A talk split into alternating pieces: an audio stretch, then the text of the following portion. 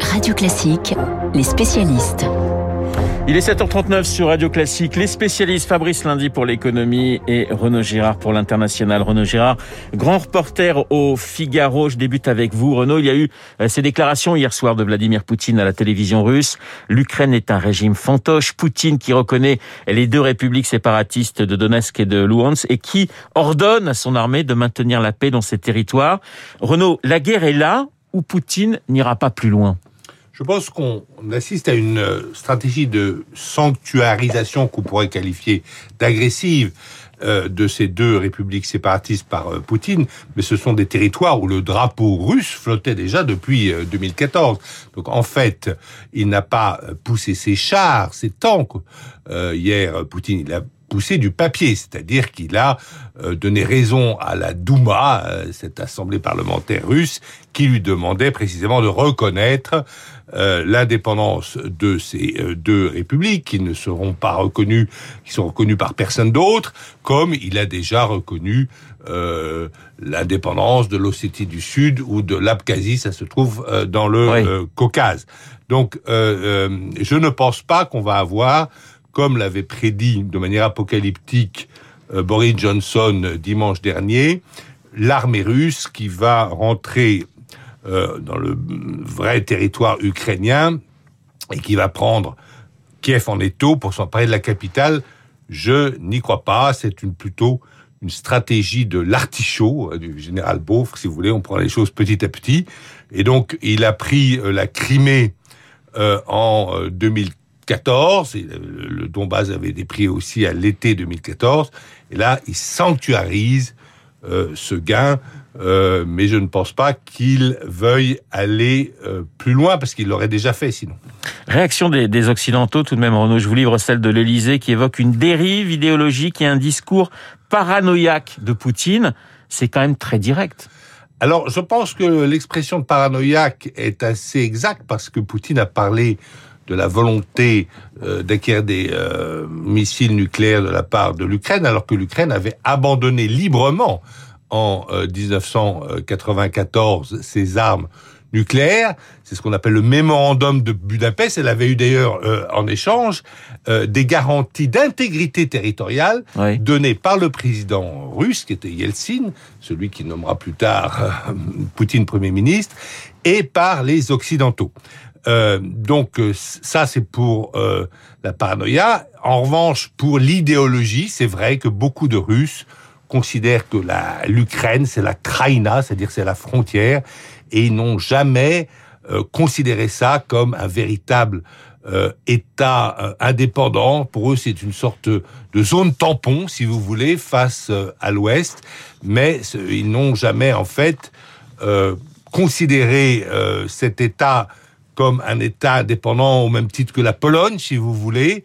Et c'est assez embêtant parce que quand même, les Russes ont créé, c'est Boris Yeltsin, ont créé cet État euh, indépendant d'Ukraine, ont accepté euh, que cette, ancienne République soviétique se dégage euh, de la Russie. Il y a d'ailleurs un ambassadeur hein, de Russie euh, en Ukraine. Donc là, nous sommes devant un problème que euh, Vladimir Poutine semble assez réticent à admettre euh, le droit international. Cette nuit, justement, on parlait de droit international. Un conseil de sécurité de l'ONU s'est réuni. L'ambassadrice des États-Unis a parlé de, de non-sens pour qualifier les propos de, euh, de Vladimir Poutine. Il y aura des sanctions, de nouvelles sanctions économiques, Renaud?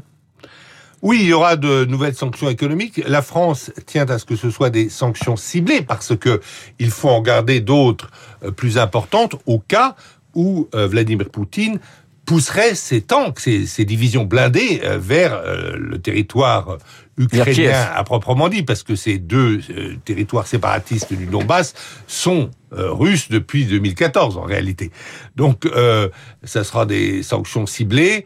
et bien sûr, il faut qu'elles soient progressives. Je ne pense pas du tout que, parce qu'il faut aussi rappeler à nos auditeurs que euh, les Occidentaux et les Américains ont dit que, en tout état de cause, il n'y aurait pas de guerre. C'est-à-dire que, comme l'Ukraine n'est pas membre de l'OTAN, eh bien, euh, les Occidentaux n'iront pas en guerre contre la Russie. Donc, il s'agit là, toujours de guerre économique. Mais pour résumer, euh, vous ne pensez pas donc que Poutine ira finalement plus loin. Ce sera ces deux républiques qui, pour lui, font partie de la Russie, mais, mais pas Kiev. C'est ce que vous nous dites ce matin, Renaud Girard. Oui, c'est ce que je vous dis, c'est qu'il n'y aura pas d'invasion euh, de Kiev. Euh, les Américains et les Anglais peuvent ramener leurs diplomates dans la capitale ukrainienne. Dernière question, qui est en train de gagner ce, ce bras de fer selon vous dans cette partie de, de, poker menteur? Alors moi, je ne pense pas que ce soit euh, Poutine, parce qu'en fait, le résultat, c'est qu'il a ressuscité l'OTAN. Euh, cette organisation militaire internationale avait été décrétée en état de mort cérébrale ça, Macron, par ça. Macron euh, il y a un peu plus de deux ans. Eh bien là, vraiment, euh, euh, tous les pays qui en sont membres ont un désir et affichent un désir d'elle, c'est très important. Euh, et l'Ukraine a dit qu'elle souhaitait maintenant adhérer à l'OTAN le plus vite possible. Donc en fait, on a là, et la Finlande et la Suède ont dit que si Poutine envahissait l'Ukraine militairement, c'est-à-dire avec les chars qui avancent, elles demanderaient leur adhésion à l'Ukraine et ces deux pays seraient à immédiatement à l'OTAN, pardon, et ces deux pays seraient immédiatement euh, admis euh, à l'OTAN. Donc je ne pense pas qu'il ait gagné. Je ne pense pas non plus que les États-Unis ont euh, gagné parce qu'ils ont montré quand même un signe de faiblesse euh, aux Chinois puisqu'ils ne sont pas prêts à faire la guerre pour l'Ukraine. Donc sauraient-ils faire prêts à faire la guerre pour Taïwan qu'ils ont reconnu comme faisant partie du territoire euh, chinois, c'est difficile à dire. Et enfin, le grand gagnant de toute cette confrontation entre l'Occident et la Russie, eh bien, euh, le grand gagnant, c'est évidemment la Chine de Xi Jinping, qui regarde avec délice euh, les, euh, ces, ces, Européens s'opposer et donc être incapable de s'unir face à ses prétentions hégémoniques, à elle, la Chine. Merci Renaud René Gérard, grand reporter au Figaro. L'Ukraine, on en reparlera hein, dans le prochain journal de 8h, mais également avec mon invité à 8h15, Vladimir Fedorovski, écrivain et ancien diplomate russe. Euh, Vladimir Fedorovski, dans notre studio, dans une petite demi-heure. On passe à l'économie avec vous, Fabrice. Fabrice, on le voit, les tensions qui durent depuis des semaines ne sont pas prêtes de se calmer. Ces tensions ont forcément un impact sur le prix des matières premières. Oui, quelques chiffres hein, pour euh, nous rafraîchir la mémoire. La Russie fournit 40% du gaz consommé dans l'Union européenne, une partie de son pétrole. L'Ukraine, c'est l'une des principales routes du gaz vers l'UE. Les cours du gaz naturel, ils ont plus que quadruplé l'an dernier pour atteindre des niveaux records en Europe et en Asie. Alors attention, Renault, les tensions dans l'Est de l'Europe, elles ne sont pas les seules responsables. On est dans un contexte de forte reprise mondiale post-Covid. C'est pareil pour le pétrole. Hein qui, porté par la situation géopolitique, poursuit son ascension, mais il était déjà à la hausse.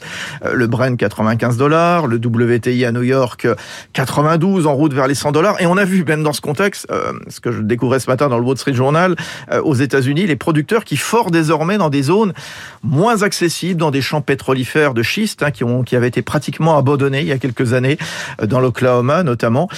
autre impact sur les métaux. Alors bien sûr, il y a l'or qui poursuit son rôle de valeur refuge. On est au-dessus des 1800 dollars l'once. L'aluminium, le zinc, si des sanctions touchent le géant Roussal, le numéro 2 mondial, c'est la pénurie qui va s'aggraver parce qu'on le répète, la reprise économique, c'est une grosse consommatrice de ces métaux.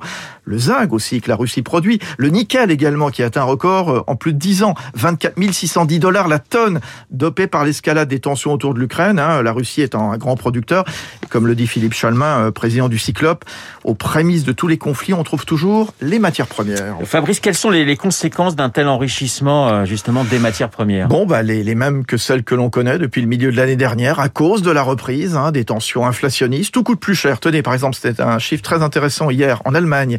Les prix à la production qui affichent leur plus forte hausse depuis 1949, notamment à cause du gaz qui a plus que doublé en un an. Une tendance qui risque bien de perdurer à cause de l'Ukraine, mais pas que. On voit le prix du, papier, du carton, des emballages en bois. Cette crise du gaz, elle a une incidence sur la facture du consommateur, surtout durant l'hiver. On l'a vu en France, hein, bien sûr. C'est assez connu, euh, bien sûr. Et ça pourrait donc continuer, hélas, mais il y a d'autres effets euh, plus cachés. Je prends un exemple, l'énergie euh, fossile, hein, euh, l'ingrédient essentiel pour la fabrication des engrais azotés. Alors les agriculteurs, ils ont le choix de mettre moins d'intrants avec le risque d'être moins productifs, donc pénurie d'aliments, donc enchérissement, soit d'en mettre autant, donc c'est plus cher. Là aussi, on se retrouve, ça se retrouve sur la facture du, du client. On le voit, le risque, c'est l'enchérissement de nombreux produits. Et François Vidal des Échos nous le disait tout à l'heure, le déclenchement d'une guerre en Ukraine a une des grandes chances de se traduire par une poussée inflationniste en Europe. Et on verra d'ailleurs ce que font les banques centrales, la Fed, la BCE. Rendez-vous euh, dans quelques semaines sur la hausse des taux. Merci Fabrice. Fabrice Lundi, Renaud Gérard dans les spécialistes. Dans un instant, journal imprévisible. Marc a choisi de nous parler euh, de l'Ukraine, mais de l'Ukraine en 2014. Il y a huit ans, les chars russes fonçaient sur la Crimée. Un événement qui résonne de façon très particulière forcément ce matin. Le journal imprévisible.